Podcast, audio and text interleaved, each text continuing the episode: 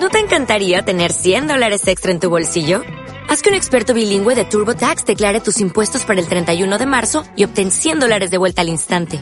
Porque no importa cuáles hayan sido tus logros del año pasado, TurboTax hace que cuenten. Obtén 100 dólares de vuelta y tus impuestos con 100% de precisión. Solo con Intuit TurboTax. Debes declarar para el 31 de marzo. Crédito solo aplicable al costo de la presentación federal con TurboTax Full Service. Oferta sujeta a cambios o cancelación en cualquier momento.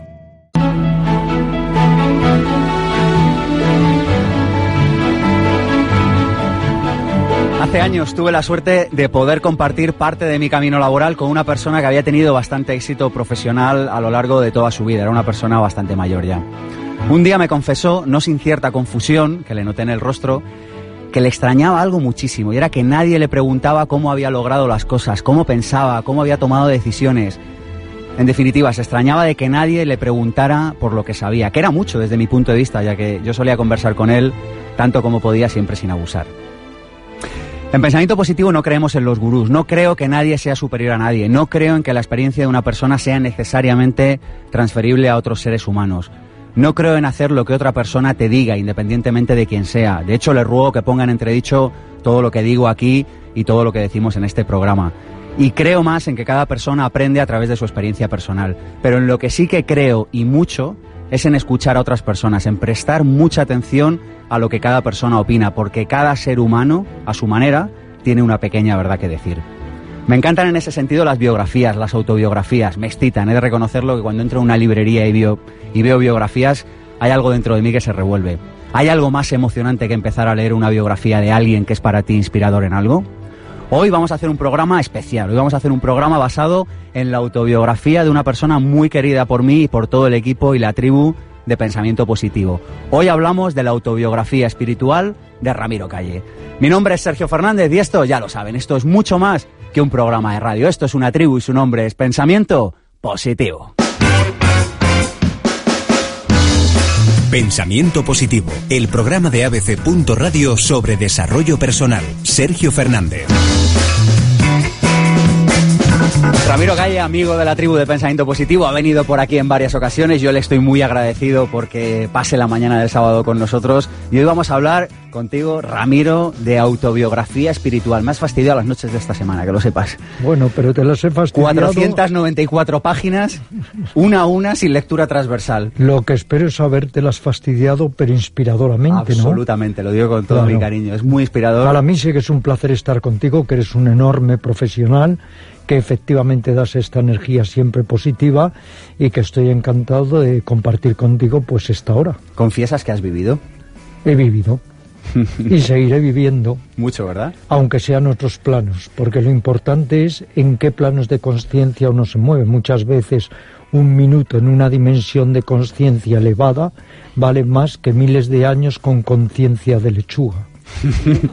¿Cuántos años de conciencia de no lechuga de los 69 años como 69 soles que tienes consideras que has vivido? Eso no lo puedo decir yo. Eso alguien lo debe estar computando y me lo dirá un día y quizá me quede desagradablemente sorprendido si veo que no han sido los minutos suficientes para llevar una vida en plenitud. Yo preparando tu entrevista, Ramiro, eh, te lo decía antes fuera de antena, digo, es que es una vida excesiva. O sea, 220 y pico libros, 150 viajes a la India medio millón de personas que han pasado por tu centro de yoga. ¿Eres así de excesivo en todo? Bueno, trato de ser así de excesivo tanto en la carne como en el espíritu. Ramiro Calle ha sido el pionero del yoga en España, ha viajado en eh, casi 150 ocasiones a Oriente, tiene publicados alrededor de 230 libros. Desde 1971, que ya se dice pronto, dirige el centro de yoga Shadak, por el que han pasado medio millón de personas. En definitiva, has dedicado toda tu vida a divulgar Oriente y a divulgar el yoga. Sí, lo que diría Jung, el gran psiquiatra Jung, he sido como un intermediario gnóstico, recibiendo por un lado conocimientos, enseñanzas y métodos, y por otro lado tratando de que circulen, de que pasen a los demás. He tratado de ser un transmisor un poco de todas estas enseñanzas milenarias. ¿En algún momento te esperabas que llevarías esta vida? Es decir, ¿la vida te ha defraudado o te ha sorprendido gratamente? En realidad es muy difícil juzgar la propia vida, porque la vida es una sucesión de momentos. El ego es provisional. Lo que pasa es que creemos que el ego dura siempre no, nace y muere a cada momento. Entonces la vida es una sucesión de eventos en lo exterior, de estados de ánimo en lo interior y lo importante no es la vida en sí misma, sino cómo cada uno la vive con una actitud adecuada. He tratado de vivirla con una actitud de lucidez hasta donde ha sido posible, contento interior, ecuanimidad, atención y sobre todo lo que busco constantemente que es sosiego, porque no hay nada más satisfactorio que la experiencia de quietud o de desosiego. Estamos en abc.radio, pasan unos minutitos de la una de la tarde y tenemos un número de teléfono, el 900-106-106, donde les atenderemos, como siempre, encantados. Tenemos un email, infopensamientopositivo arroba gmail.com, donde nos pueden escribir si quieren venir al programa, que es lo que han hecho hoy decenas de personas que llenan el estudio de abc.radio de Pensamiento Positivo. ¡Buenos días! ¡Buenos días! ¡Ole! ¡Qué alegría! Mil gracias por venir, de verdad, de todo corazón. Cada día somos más, esto es así, la tribu crece, pensamiento positivo es un estilo de vida y lo pueden compartir con todos sus amigos y familiares en nuestro canal de YouTube, Pensamiento Positivo 1, porque nos traemos una cámara al estudio y grabamos todos y cada uno de nuestros programas. También subimos el podcast, lo subimos a pensamientopositivo.org, donde también pueden ver los vídeos, y lo subimos a ibox.com. Está en iTunes también. Algo que me sorprende gratamente últimamente es que nos escriben muchas personas que nos dicen, ahora cuando vamos en el coche cuando salimos a hacer deporte, escuchamos pensamiento positivo, porque nos bajamos los podcasts y los ponemos. A mí esto me llena de orgullo y me llena de felicidad. Tenemos Facebook, el de Pensamiento Positivo, y el mío propio, el de Sergio Fernández, donde pueden ver las fotos del programa. Estamos colgando fotos ahora mismo de todas las personas que están aquí con nosotros y donde colgamos todos los vídeos, porque atención, esto insistimos mucho últimamente en ello. Hay que recomendar aquello que nos gusta. Si les gusta pensamiento positivo, recomiéndenlo. Y si les gusta otra cosa, recomiéndenla igual. Pero hay algo más bonito que compartir aquello que nos llena de ilusión y de gozo con nuestros seres queridos. Arrancamos la entrevista con Ramiro Calle en unos segunditos. Pensamiento Positivo, el programa de ABC. Radio sobre desarrollo personal. Sergio Fernández.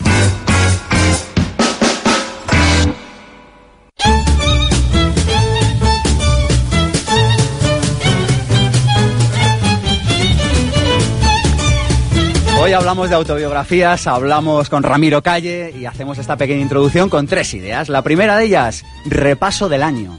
Es posible que no tenga ganas de ponerse a escribir una autobiografía. En otro programa recientemente hablábamos, le hacíamos esta propuesta, de, este pequeño chiste, propuesta de, de que nos imaginásemos que cada uno tuviera derecho a biógrafo, ¿verdad?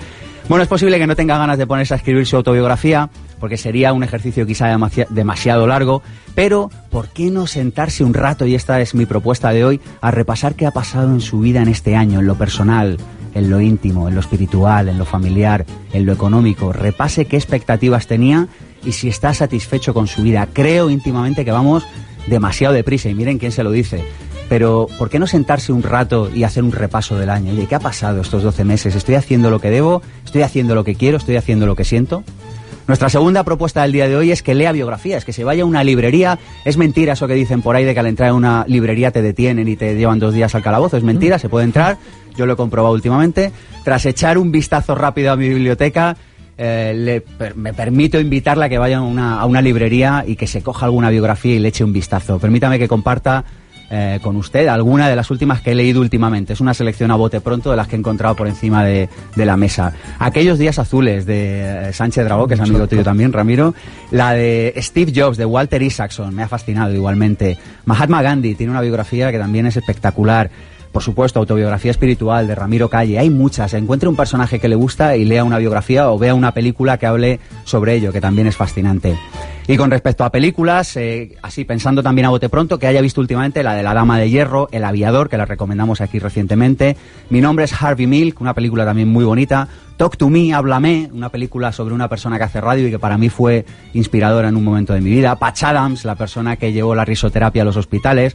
Tucker, un hombre y su sueño, la recomendamos aquí también hace poco, una persona que innovó muchísimo en el mundo del automóvil. La escafandra y la mariposa, En busca de la felicidad. Hay muchísimas. Nosotros hemos llamado a Carlos Fernández de Bandeja de Plata, blog de cine, y estas son sus favoritas. La primera vez es No Direction Home de Bob Dylan. Es un documental de Martin Scorsese sobre uno de mis personajes de ficción favoritos, por decirlo así. Se trata de un cantante, como todos sabéis, mítico, que Martin Scorsese ofrece sus luces y sus sombras eh, sin importarle el hecho de dejarle mal o dejarle bien. Y al final acaba siendo fascinante porque Dylan fue un tío que hizo siempre lo que quiso. La segunda película es Cinderella Man. Es una película de Ron Howard en la que se habla sobre un boxeador eh, que durante la época de la Gran Depresión, después de haberse retirado, volvió al ring para sacar a su familia adelante.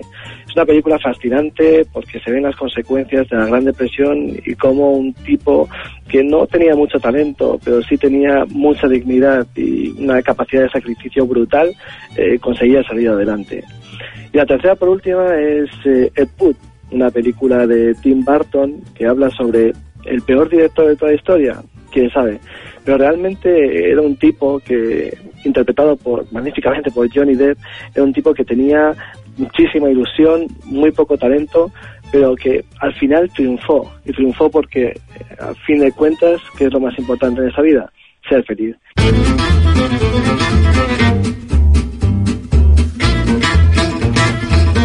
A Ramiro Calle ya lo conocen, su biografía se puede encontrar en internet. Nosotros además ya le hemos hecho varios regalos de la mano de Cris Serrato, de Cristina Serrato y sus espectaculares biografías con alma. Hoy le tenemos una sorpresita preparada a Ramiro Calle, ni él mismo la sabe.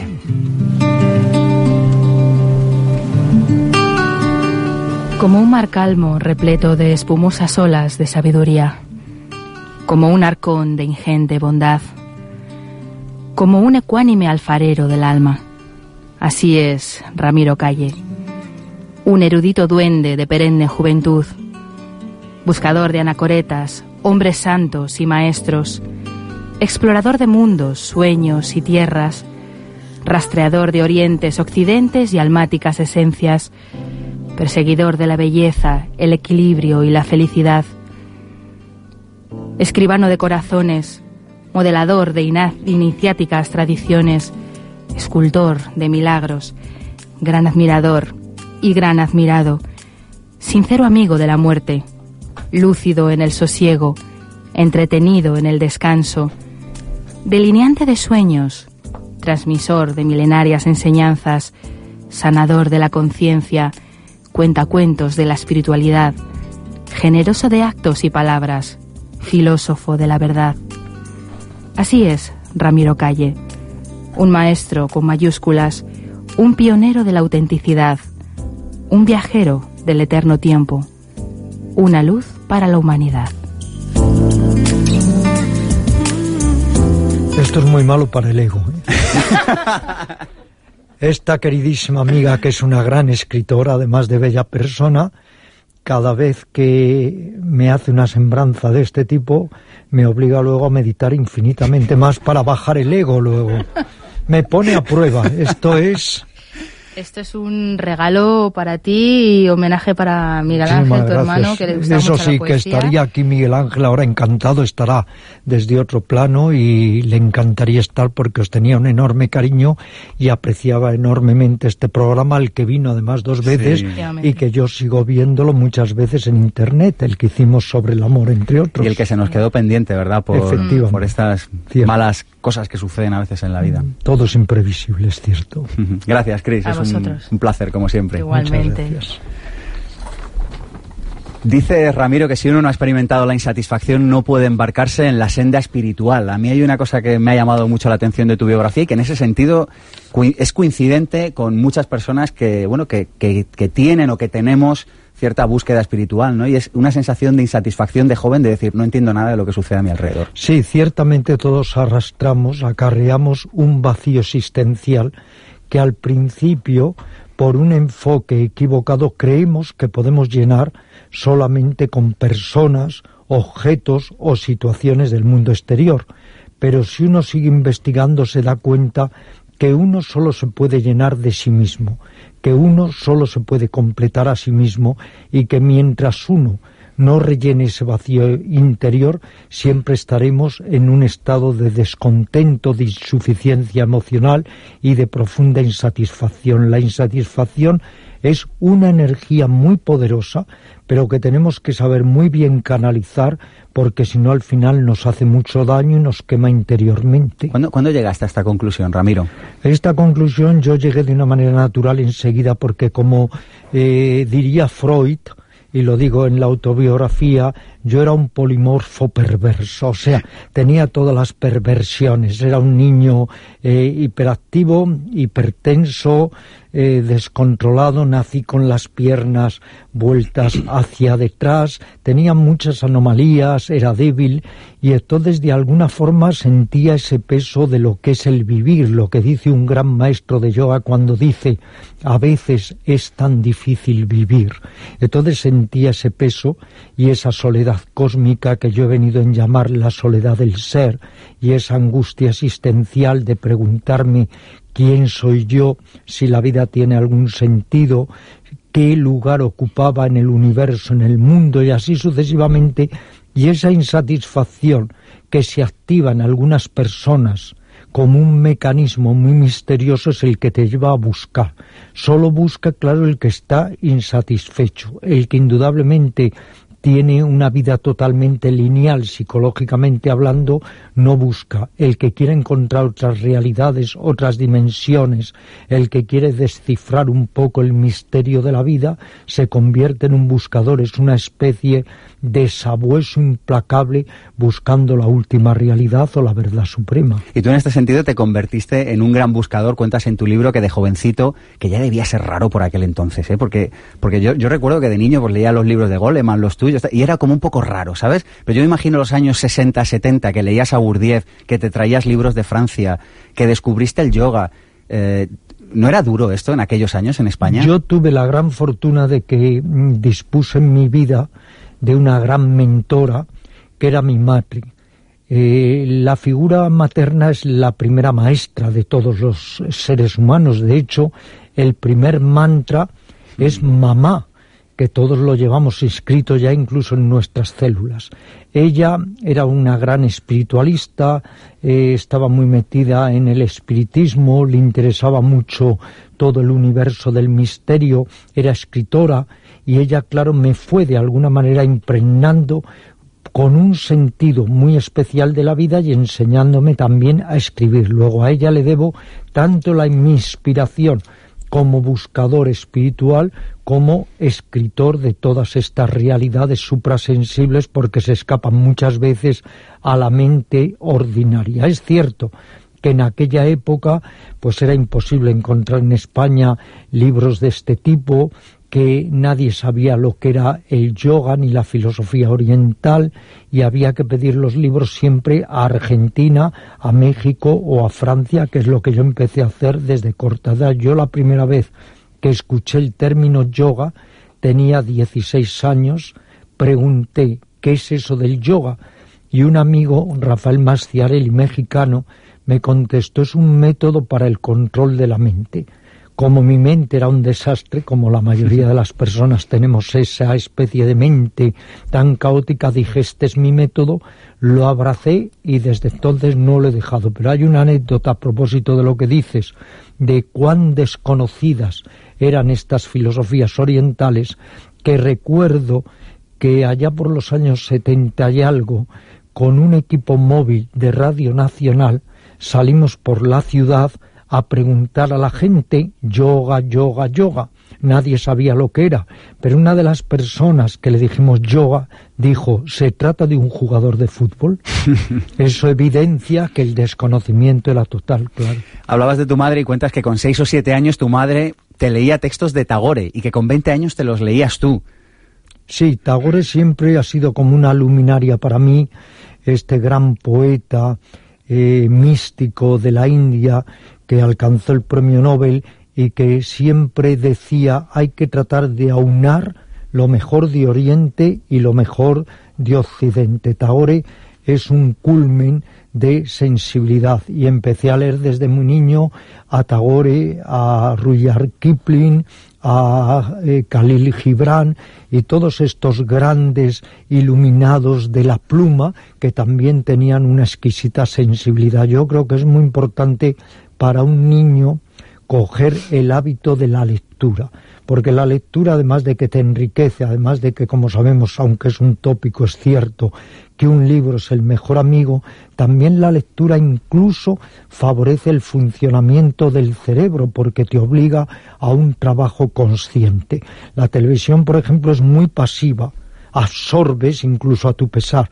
En cambio, la lectura requiere un esfuerzo activo. Es una pena que hoy en día se lea realmente tampoco como tú sabes, y eso que tú, tus libros van por 15 ediciones, luego a ti te leen. Hablas que desde muy niño eh, tenías mucha resistencia a todo lo instituido, incluyendo los estudios reglados académicos. Hablas de que dejaste de ir a la facultad. Y hay una cosa que me ha hecho mucha gracia, ¿no? Que te dedicabas a pasear hasta altas horas de la madrugada bebiendo vasos de leche. Sí, porque como nunca... O no ibas a la facultad y te quedabas... sí, es que yo nunca he bebido. Nunca he bebido nada, ni cerveza ni vino, pero no por un prurito de rigor, sino porque no me gusta el paladar, ¿no? Entonces, pues cuando iba por ahí, indudablemente siempre tomaba leche. He sido un gran productor y lo sigo siendo de lácteos. y luego, por otro lado, eh, a propósito de lo que decías de resistencia a todo lo instituido, ciertamente me declaro un ácrata sin acrimonia, pero efectivamente he tratado siempre de emerger por encima de lo que se puede llamar el instinto o el impulso borreguista que tanto imperan en las llamadas sociedades del bienestar, que es eh, una especie de eufemismo increíble, porque sociedades del bienestar donde luego hay millones de deprimidos, millones de personas con ansiedad, millones de personas que no pueden ir a su trabajo por trastornos psicosomáticos, luego vaya sociedad del bienestar la que estamos construyendo, donde psicológicamente las personas están totalmente extraviadas.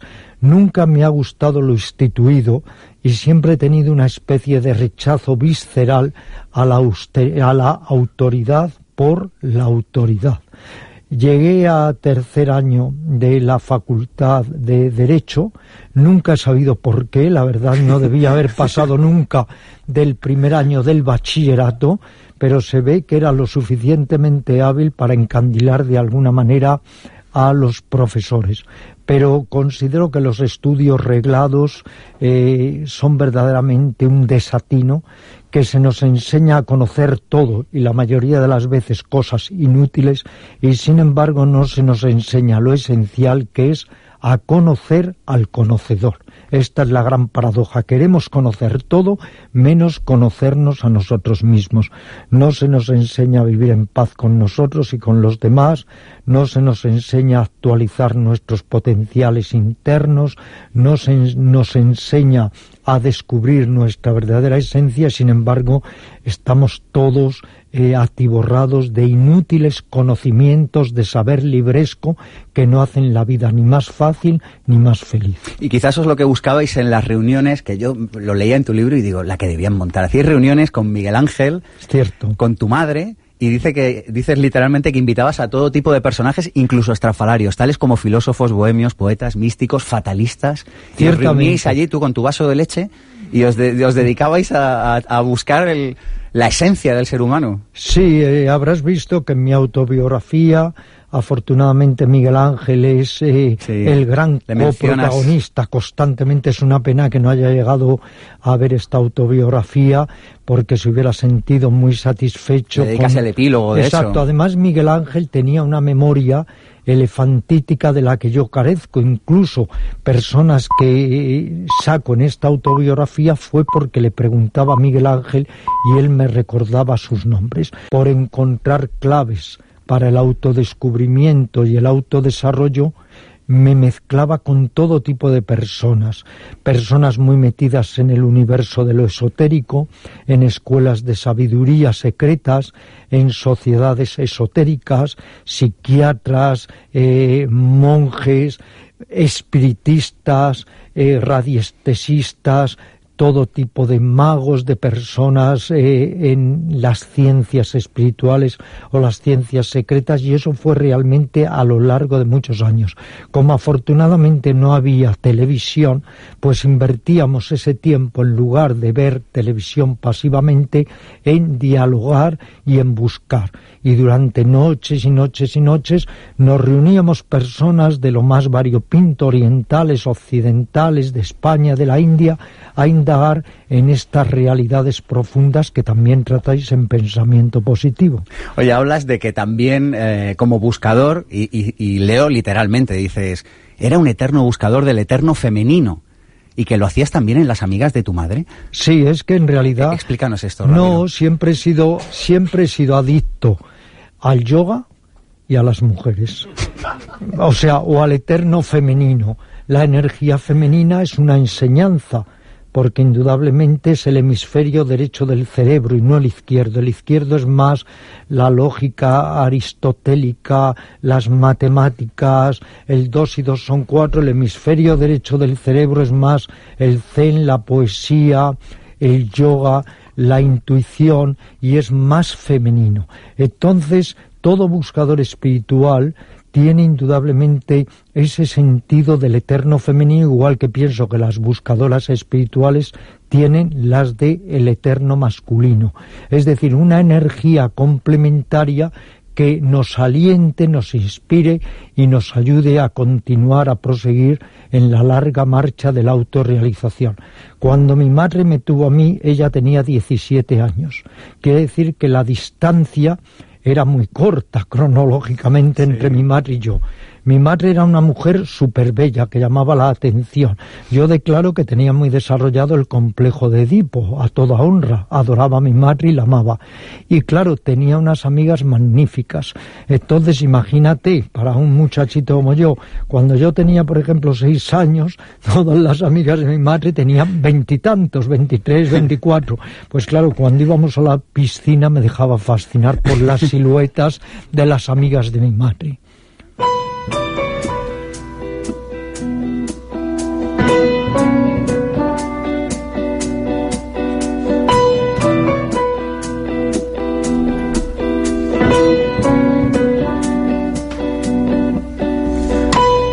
Cuentas que eres vegetariano desde hace mucho tiempo. Vegetariano por ética y no por salud. No estoy para nada convencido que una lechuga es mejor que el jamón jabugo, en absoluto. Pero a la lechuga no la tengo que matar y al jamón jabugo sí pienso que tiene más conciencia un cerdo que una lechuga. Soy vegetariano por ética. ¿Cuáles son tus pequeñas debilidades, Ramiro? Confiesa. No, pequeñas no, muchísimas muy grandes e innumerables. Pues eh, desde eh, la India, que como hablaba con uno de los amigos que hay aquí presentes, soy un adicto de la India, la India es drogadura, hasta la lectura, hasta el abrazo con los seres queridos, eh, oler una flor, cosas muy sencillas pero que son las grandes de la vida. Soy adicto a todo lo hermoso. ¿Con qué frecuencia meditas, Ramiro? Diariamente. La meditación no es como un abrigo que te pones y te pones de, o te quitas de acuerdo al clima. La meditación es una actitud de vida. Ahora estoy tratando de ser meditativo y conectar contigo y cuando preparo una taza de té medito y cuando hago una caricia y cuando doy un paseo y luego me siento a meditar todos los días para reencontrar mi ser interior. ¿Te puedo preguntar qué día naciste, Ramiro? El 4 de septiembre del 1943. Por un error técnico, mi carné y mi pasaporte ponen el 6 de septiembre. Esas cosas que pasaban antes. Sí, soy Virgo entonces. Dices en tu libro en muchas ocasiones, y esto te honra, que te consideras un aprendiz. Y yo te pregunto, ¿hay algo de lo que ya no seas un aprendiz? No, sigo siendo un aprendiz de todo, indudablemente. Nunca me ha gustado ese juego narcisista de yo sé y tú no sabes y yo te enseño. Por eso si me quieres alguna vez insultar, llámame gurú.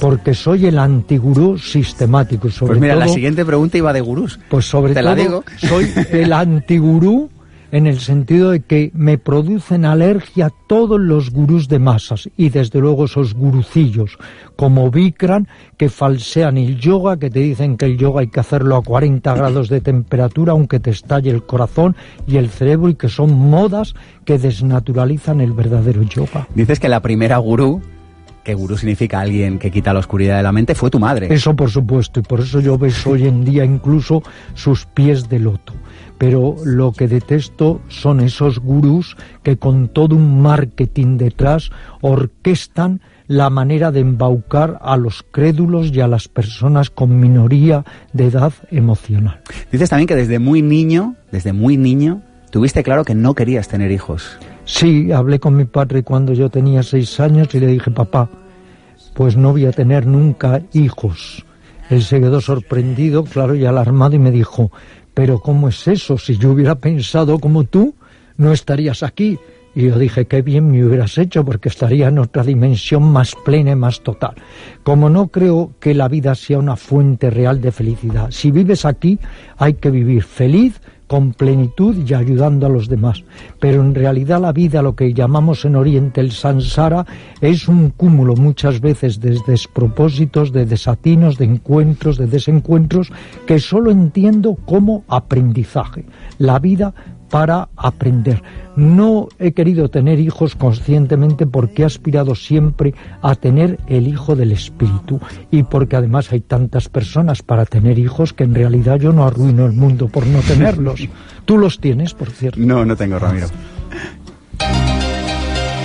Cuentan que cuando en una ocasión un hombre le preguntó a Gandhi cuál sería su mensaje final a la humanidad, él respondió, mi vida es mi mensaje.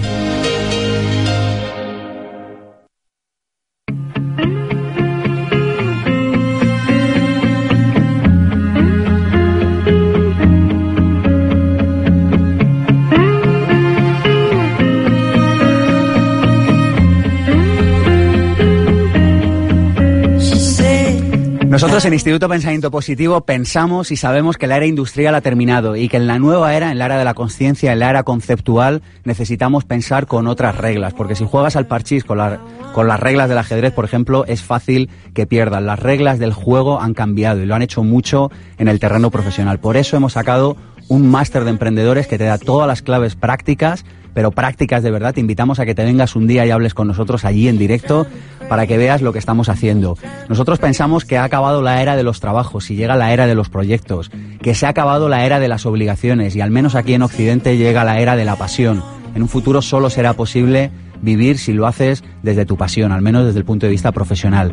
Queremos facilitarte todas las claves prácticas para que puedas sacar tu proyecto o tu negocio adelante. Atención, abrimos la edición de febrero. El 1 de febrero arranca la segunda edición del máster. Y esta semana, solo esta semana, hasta el viernes 21 de diciembre, si nos escribes y nos dices que vienes de parte de Pensamiento Positivo, te llevas el máster por un precio increíble, 3.700 euros. Así como te lo digo, 220 horas de formación con los mejores profesionales de España. Por este precio es un regalo. Masterdeemprendedores.com. Cuentan que Séneca, antes de suicidarse, adoptó esta actitud ante la adversidad. Sin inmutarse, pide las tablillas de su testamento, pero como el centurión se las niega, se vuelve a sus amigos y les declara que dado que se le prohíbe agradecerles su afecto, les lega lo único pero más hermoso que posee, la imagen de su vida. ¿Quieres desarrollar un proyecto emprendedor con éxito? ¿Te gustaría disfrutar del estilo de vida que deseas? Por fin, lo que nos enseña en las escuelas de negocios o carreras universitarias, las claves prácticas y la inspiración para que puedas diseñar tu propia vida y desarrollar una actividad apasionante y significativa. Aprende cómo hacerlo junto a los mejores profesionales de España. Vente al máster de emprendedores, claves prácticas para alcanzar el éxito en tu proyecto. Este máster es una titulación propia del Instituto Pensamiento Positivo. Consulta la oferta especial de lanzamiento. Toda la información en www.masterdemprendedores.com emprendedores.com. ¿Te gustaría emprender pero no sabes a qué dedicarte o por dónde empezar? ¿Te gustaría dedicarte a la profesión que amas y generar extraordinarios ingresos por ello? Existen soluciones para tus problemas laborales. Apúntate al seminario intensivo Vivir sin jefe y las conocerás. Aprenderás a conseguir tus objetivos y saldrás con herramientas que funcionan. Superarás las limitaciones que han frenado tu vida y conseguirás resultados. Seminario Vivir sin jefe, impartido por Sergio Fernández. Madrid, 23 y 24 de marzo. Más información en pensamientopositivo.org. Dos caminos se bifurcaban en un bosque. Y yo, yo tomé el menos transitado. Y eso ha marcado toda la diferencia. Robert Frost.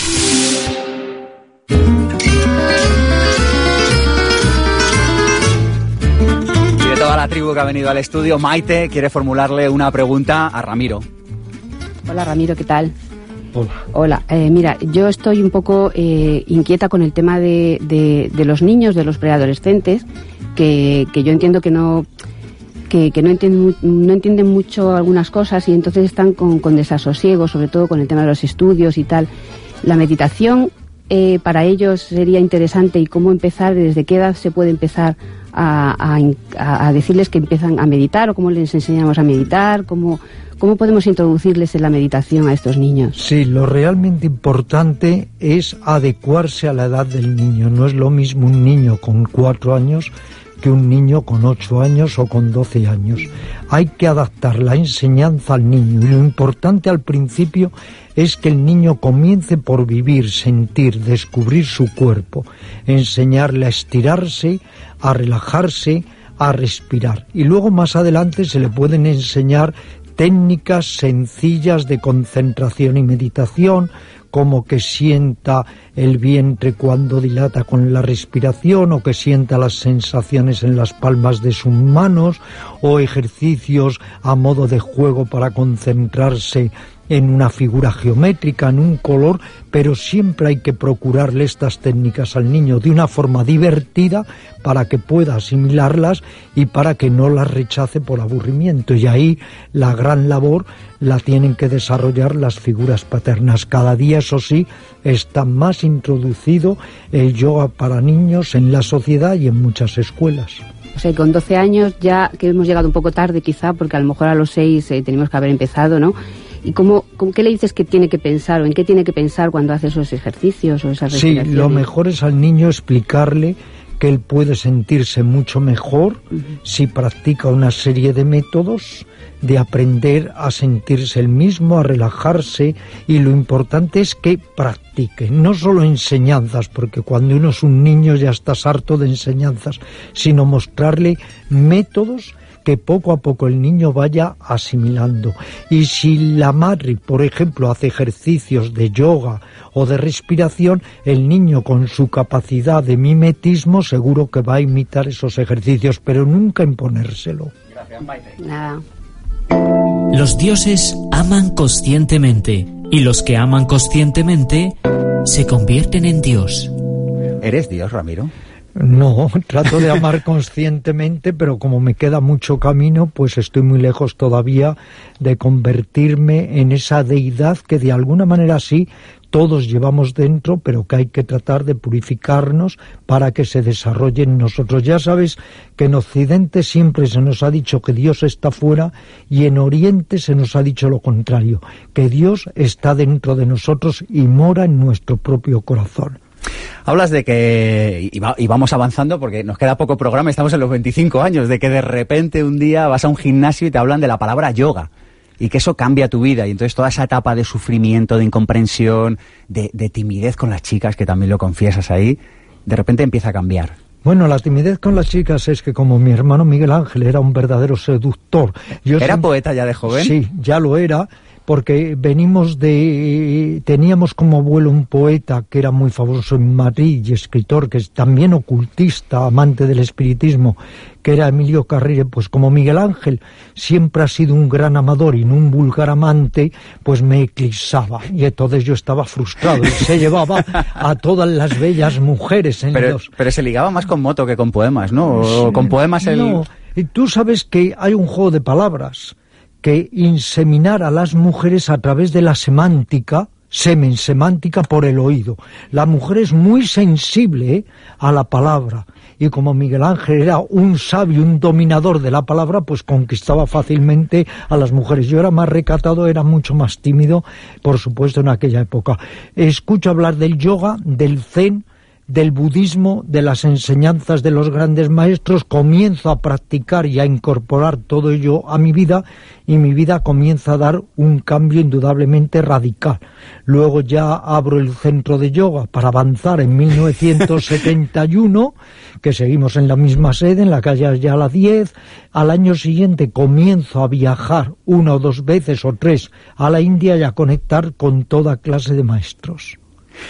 Y cuentas eh, que por el camino te psicoanalizaste y que eso te ayudó para tomar una decisión que fue dejar tu carrera y dejar la carrera profesional que te habían preparado, que era en la empresa de tu padre. Efectivamente, esto por aquel entonces yo por un lado trabajaba en la empresa de mi padre, que era una gran inmobiliaria, eh, por otro lado estudiaba la carrera de Derecho y por otro lado ya investigaba en el yoga y ya había comenzado a escribir, pues fui muy precoz en poder comenzar a escribir y afortunadamente a publicar.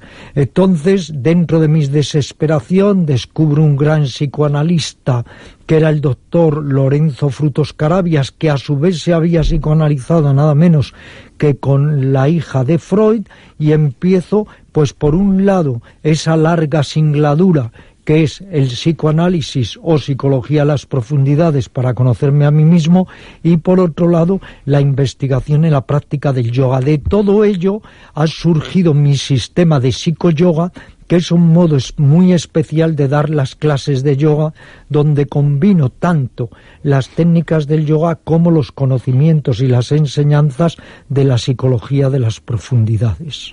Y cuentas que a partir del 72, que lo mencionabas hace un instante, comienzas a viajar a la India, lo haces el primer viaje acompañado de Almudena Aurie, que es con quien fundas Shadak. ¿Qué te, ¿Qué has hecho en tantos viajes a la India, Ramiro? ¿Qué, buscas allí que todavía no has encontrado? Los primeros viajes a la India era eh, pues perseguir a hombres sadus, a sadus, a anacoretas, a hombres santos. Sadu es un monje, un asceta errante que deja todo, cortas con sus vínculos sociales, culturales y familiares para buscarse a sí mismo. He ido durante los primeros años entrevistando a todos los grandes maestros y configuré una obra que ahora se ha reeditado, Conversaciones con grandes yogis. Después me dediqué a hacer guías de la India, guía de la India del norte, guía de la India del centro y del sur, y ya vi la India de otra manera.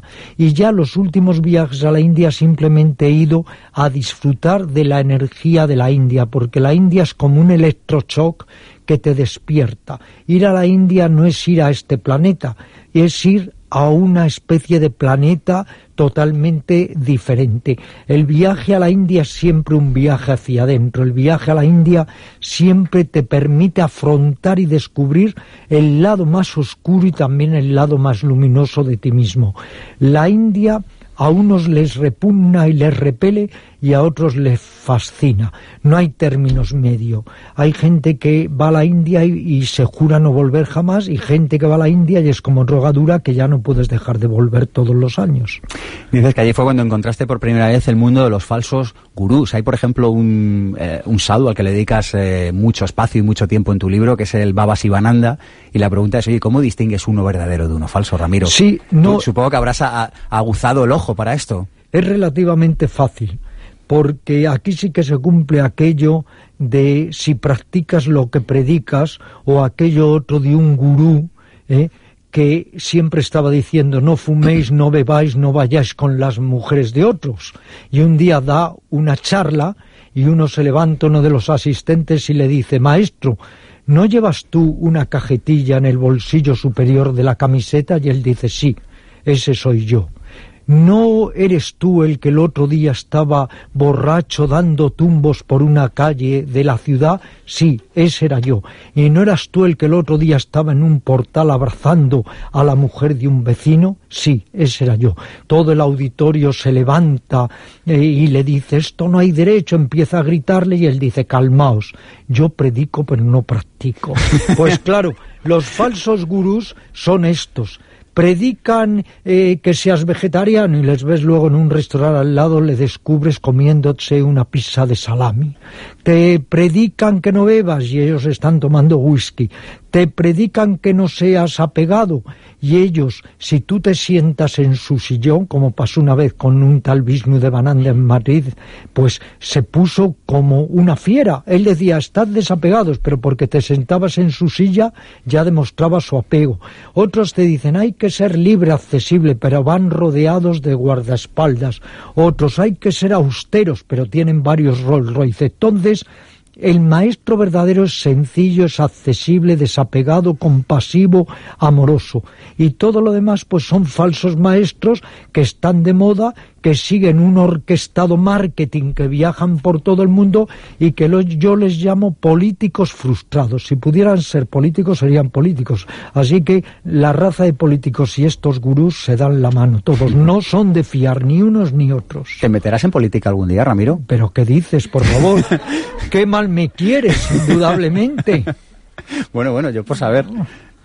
Oye, hablas también de que conociste al Dalai Lama, eh, que, casi te, que casi te lo pierdes, de que conociste al médico de Gandhi, de que conociste a Vicente eh, Ferrer. Cuéntanos, de todos estos personajes que has conocido, ¿con cuál te quedaría, con qué anécdota te quedarías, qué enseñanza te...?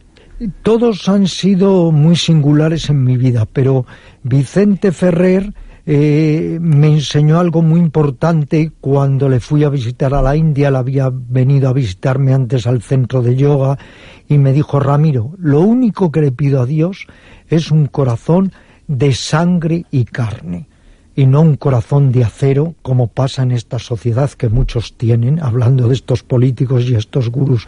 Entonces esa es una enseñanza muy válida porque al final uno descubre en toda esta larga búsqueda que no hay nada tan importante como el amor y la compasión. De hecho, cuando tú sabes que yo estuve al borde de la muerte, me dieron cuatro horas de vida, cuando yo volví a la vida, lo que descubrí es que lo único importante es la humildad, porque todos somos muy frágiles y vulnerables, y el amor y el cariño a los demás. Oye, hablando de amor, cuentas cómo conociste a Luisa, que es muy bonito, cuéntanoslo. Bueno, conocí a Luisa, que es mi actual pareja, porque yo en este libro hablo de mis diferentes parejas. Me han servido además también para reordenar un poco mi vida, porque como sé lo que he hecho con cada una de ellas y los viajes que he realizado, pues de alguna forma me han iluminado también en este largo trayecto de reordenar ahora mi autobiografía. Pues Luisa, mi actual pareja, es que simplemente yo la veía, yo estaba escribiendo en un piso, la veía pasar desde niña porque la saco 25 eh, años y ya le había echado el ojo como buen cazador de el eterno femenino y ya cuando se hizo mayor, pues un día me acerqué, la vi en la calle, me puse a su lado, ella ya también había visto que yo a veces la perseguía, me puse a su lado sin decir palabras, solo mirándola fijamente, un poco hipnóticamente, ella volvió el rostro, aquí lo explico, ¿verdad? Y dijo, ¿por qué le haces esto a mi corazón? Y entonces ya dije, bueno, con esta mujer, alguien que te dice esto, pues ya me ha robado el alma y ya pues vivimos ese amor pletórico.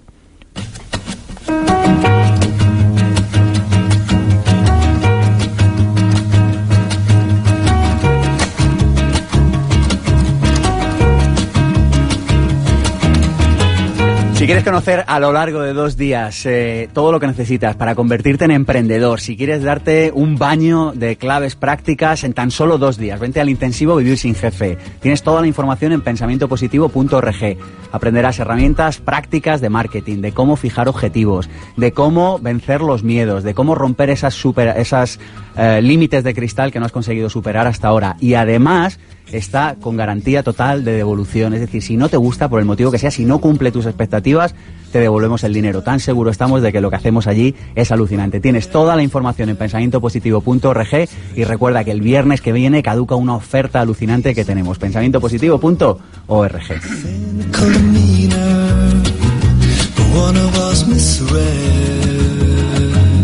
Ramiro, un par de frases o tres que he leído en tu libro y nos las comentas rápidamente, ¿te parece? Adelante. Puedes estar toda la vida dando vueltas en círculo y pensar que estás avanzando. Este, bueno, esta viene del manuscrito secreto del fakir. Sí, indudablemente hay que tomar la dirección correcta. Muchas veces nos estancamos, otras veces retrocedemos, pero si la motivación es firme, si realmente aspiramos a una mente libre e independiente, seguiremos adelante. Dices, una persona sin Dharma no es nada. Y yo te pregunto, ¿qué es el Dharma? El Dharma es la enseñanza espiritual. Indudablemente, esta vida, si no tenemos una enseñanza que nos ayuda a mejorarnos, y a tratar de acercarnos a nosotros mismos y a los demás, pierde parte de su propósito o su significado. Dices, el proceso ya es la meta y el objetivo está dentro de uno mismo. Sí, porque siempre miramos más allá y no valoramos lo que tenemos aquí y ahora. Cada paso que damos ya es la meta si lo damos con conciencia, con amor y con lucidez. Dices, si uno busca no es porque quiera, sino porque no quiere dejar de hacerlo es porque se pone en marcha ese mecanismo de la búsqueda y luego te das cuenta que eso le da un gran sentido a tu vida, aunque sea aquello de vamos a ir aunque no lleguemos. La finalidad del ser humano es crearse un alma. Gurdjieff. Todas las sendas son iguales, no conducen a ninguna parte. ¿Tiene corazón este sendero? Si lo tiene, el sendero será bueno, si no, no sirve. Ambos senderos conducen a ninguna parte, pero uno tiene corazón y el otro no. Uno significará un viaje alegre. Mientras lo recorras, serás parte de él. El otro puede arruinar tu vida. Uno te hará fuerte, el otro te debilitará. Don Juan, un guerrero yaqui, según se lo contara a Carlos Castaneda.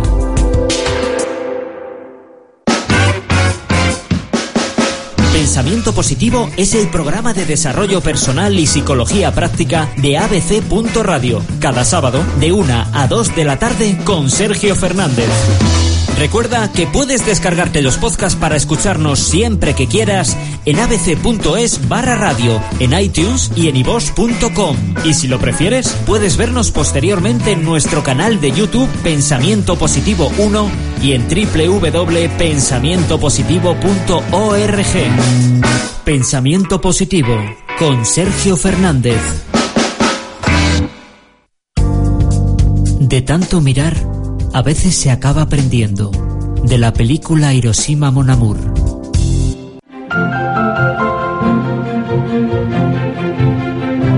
Ramiro, un mensaje. Si tuvieras que decir después de estos 69 años de vida una sola idea, ¿cuál sería? Pero otra vez te lo tengo que decir. Conviértete en ti mismo, que es lo que todos tenemos que hacer. Encontrar esa unión con lo que realmente somos y no con lo que nos han hecho creer que somos. Ramiro, ¿te vienes otro día por pensamiento positivo? Por supuesto, y además, como siempre estoy contigo, estoy siempre en pensamiento positivo.